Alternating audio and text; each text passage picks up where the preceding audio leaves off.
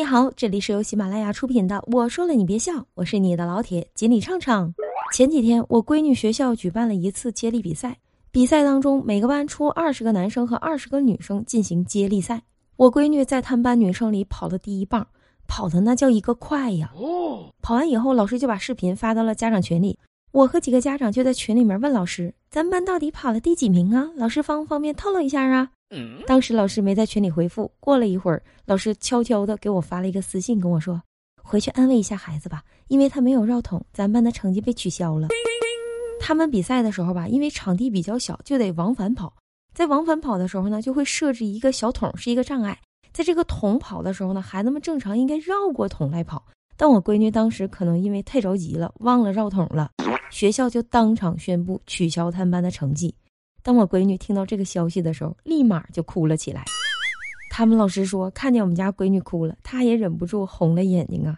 他就赶紧上去安慰我闺女。结果呢，不仅仅他安慰我闺女，就连他们班全班的女生都在安慰我闺女，说即使是你没有绕桶，但你也仍旧是咱们班跑得最快的女生。我听完以后，那是相当的感动啊！就这氛围，那我们家孩子上学，他能不高兴吗？就我闺女没绕桶跑的这件事儿，让我想到了我小时候同样的一个场景啊。我小的时候也是有一次参加学校的接力赛，我当时也跑得特别快，但就是在给棒的时候我没有给好，那个棒掉在了地上。我们班主任一看棒掉地上了，当时就受不了了，哐就照我后背给了我一拳。就那一拳呢，我到现在都记着。我当时吧也并没有觉得多委屈，但是心里的想法就是老师不喜欢我，这老师明显看不上我呀。要不然怎么能给我一拳呢？别看我记性不怎么好，但这事儿啊，我可一直都记着呢。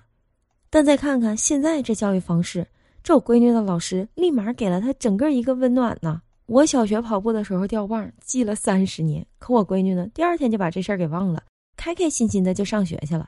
所以咱说啊，这老师的教育方式，他如果一味的打压学生，那学生心里面能好受吗？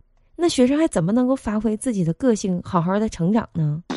前两天我还刷到了一个视频，视频里呢是妈妈在教育自己的闺女，她那闺女吧学习成绩挺好的，在他们全年级考了第二，但是他妈就是不满足，人家妈妈说了，为什么你不能考第一？你要是考第二不能考第一，那你就是不行，你就是差，人家考第一名的才叫优秀，你只有考的像第一名那样，你才是优秀。这一通操作下来呀，把我看的那是一个战战兢兢、瑟瑟发抖啊！就这妈妈这哐哐的一顿输出。孩子还在上小学呢，给孩子造成多大的心理负担呢？没考第一就是不好，没考第一就是差，那这孩子的成长历程得多么的艰辛呢？我就特别想问问这位母亲，如果是你的领导一味的打压你，说你不如谁谁谁，你说你上班你能高兴吗？你还能开开心心上班去，幸幸福福的把家回吗？而且我发现吧，在我小的时候，也经常会有那些家长去打压式的教育自己的孩子。你看你啊，这儿也不行，那儿也不是的，干啥啥不行，吃啥啥不剩啊！你这学习咋就学不过谁谁谁呢？本来孩子吧也没有那么差，也都挺好的。这家长啊，三天两头的这么一念叨，彻底把孩子给念叨差了，真成那个干啥啥也不行，吃啥啥不剩的人了。老铁，咱就说这种打压式的教育，你觉得可怕不？你有什么想说的，欢迎在评论区告诉我吧。喜欢这期节目的老铁，记得订阅、转发、评论专辑，关注畅畅，每天跟你唠嗑，每天给你乐呵儿。